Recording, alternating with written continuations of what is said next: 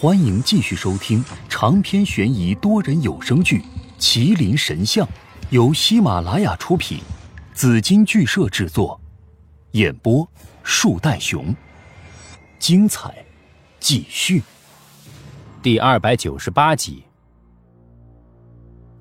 苏阳，该去找风和尚了，先找到麒麟石重要，其他的先扔一边。雨嫣一直执着于正事。白家的事对于他来说就是顺便的，可风和尚我早就找过了，现在不知道他去了哪里，回到那个破屋没有。现在线索又断了，我必须找到他。雨嫣这边已经拖不住，只能跟他一起去找。我们一行三人来到了村里，主要目的就是想问风和尚的地址。其实我早就知道了，不过就是演演戏。风和尚在村里很特别，随便问一下小孩子都知道。不过得要报酬，一人给了五毛钱后，他们高兴的要跳起来。别说指路了，让他们带路都行。可当他们说出风和尚地址的时候，我愣住了，因为他们指的居然是村头。可是我之前那次去的明明是村尾啊！难道说这群小孩子在骗我们？因为我早就去过风和尚的家了，如果这群小孩子敢骗我们，我一定弹他们的小叮当，弹到肿为止。村里的孩子说风和尚住在村头，可我去过，明明就是村尾啊，这是怎么回事啊？沈洛伊和雨烟不知道怎么回事，但我却皱起了眉头。那些孩子蹦蹦跳跳的在前面带路，没多久就到了。这个村子也不大，还是一间破屋。跟我之前看到的相差无几，风和尚在屋前打坐。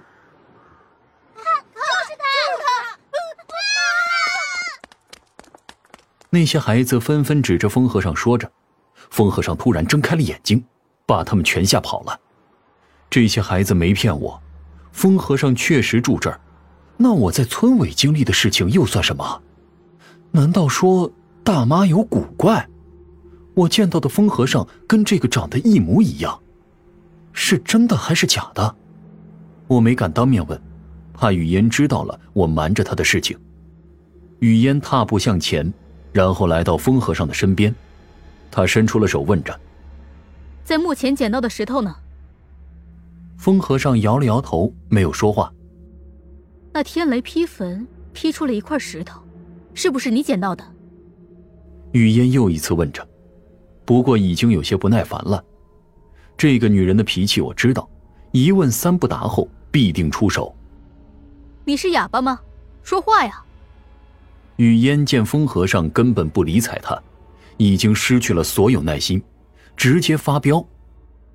阿弥陀佛，我佛慈悲，贫僧乃要前往西天取经，施主贵为女儿国国王，请自重。风和尚突然胡言乱语了起来，不过这倒符合他疯疯癫癫的样子。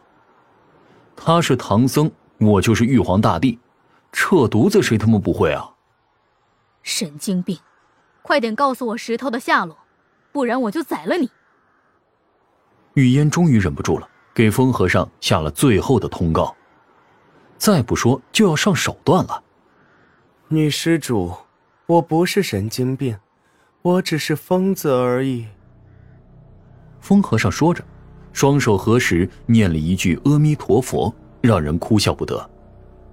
可语嫣不是来跟你搞笑的，这样只会让他怒气冲天。他不再废话，直接上手，打算抽那风和尚。他要逼供了，不知道这样的办法对一个疯子有没有用，但疯子居然很聪明。他猛然站起来，然后把裤子给扒了，说要撒尿。雨嫣吓得连忙捂住眼睛，然后转过了身。沈洛伊更是躲在了我的背后，看都不敢看。听说这样会长针眼，我以前有一个朋友试过。可恶，你敢对我耍流氓，死疯子！信不信我把他割下来？雨嫣破口大骂着，右手突然露出了一把小小的匕首，但闪着寒光。看上去极其的锋利，这娘们好像不是开玩笑的。跟着王天琪的人不可能是善茬在他面前耍流氓就是找死，他能比我都狠。可我看了一眼风和尚，顿时发现了问题的所在。之前大妈跟我说过，风和尚以前是个屠夫，后来杀猪的时候被猪踢了一脚，还踢到了男人的重要部位，于是就异地了。什么是异地呢？我跟你举个例子吧，就是，嗯，算了。还是不举了，大概就是这样。可眼前的这个疯和尚不止不会有这个毛病，而且我能看出来，他前两天还睡过女人。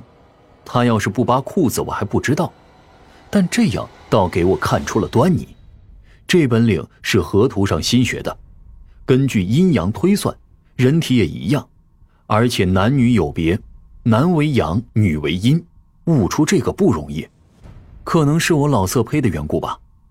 其他人还真没这个心思，我可能是千古第一人，但这个本领我没太想教，因为这个基本上没有太大的卵用啊，还有可能造成家庭不幸。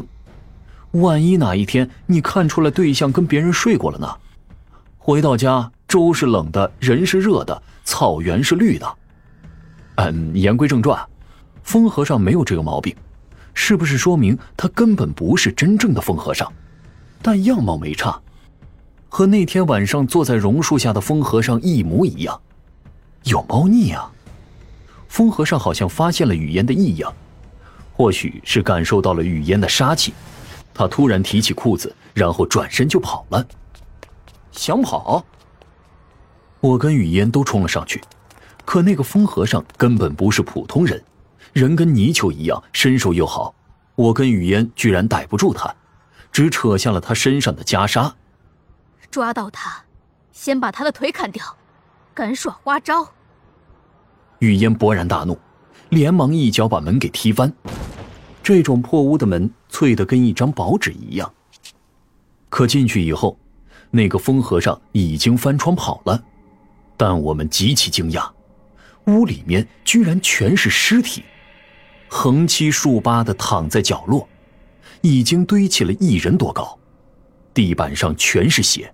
我甚至在里面发现了大妈，大妈的样子已经跟死了七天差不多，全身是尸斑，而且高度腐烂。幸亏脸没烂完，不然我还真的认不出来，因为本来跟她也算不上太熟。可我们今天早上才见过大妈，他就站在村长的后边，怎么会死了呢？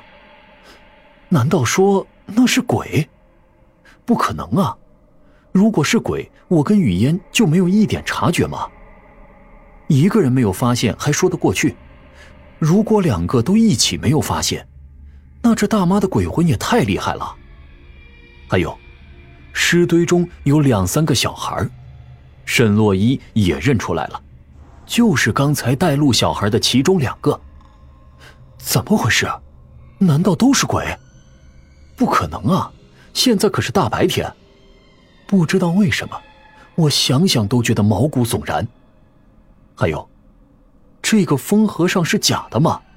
他为什么要去假扮一个疯子？屋里的人都是他杀的吗？别愣着了，追出去，不然的话，这些谜题都解不开。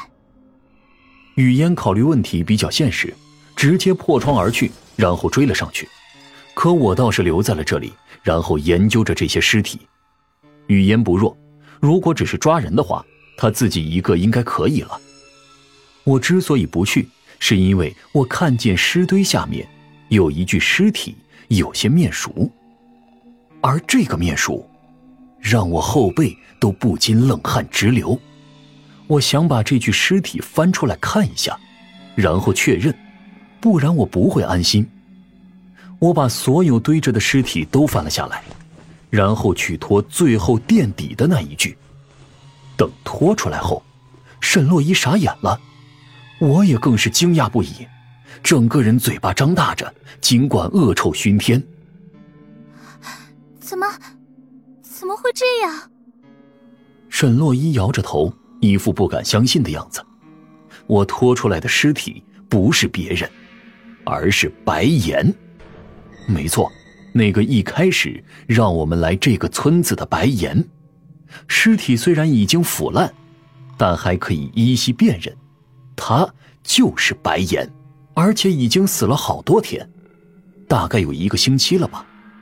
这个死掉的白岩如果是真的，那一直跟我们在一起的白眼，又是谁呢？本集播放完毕，别忘了评论分享，下集更精彩。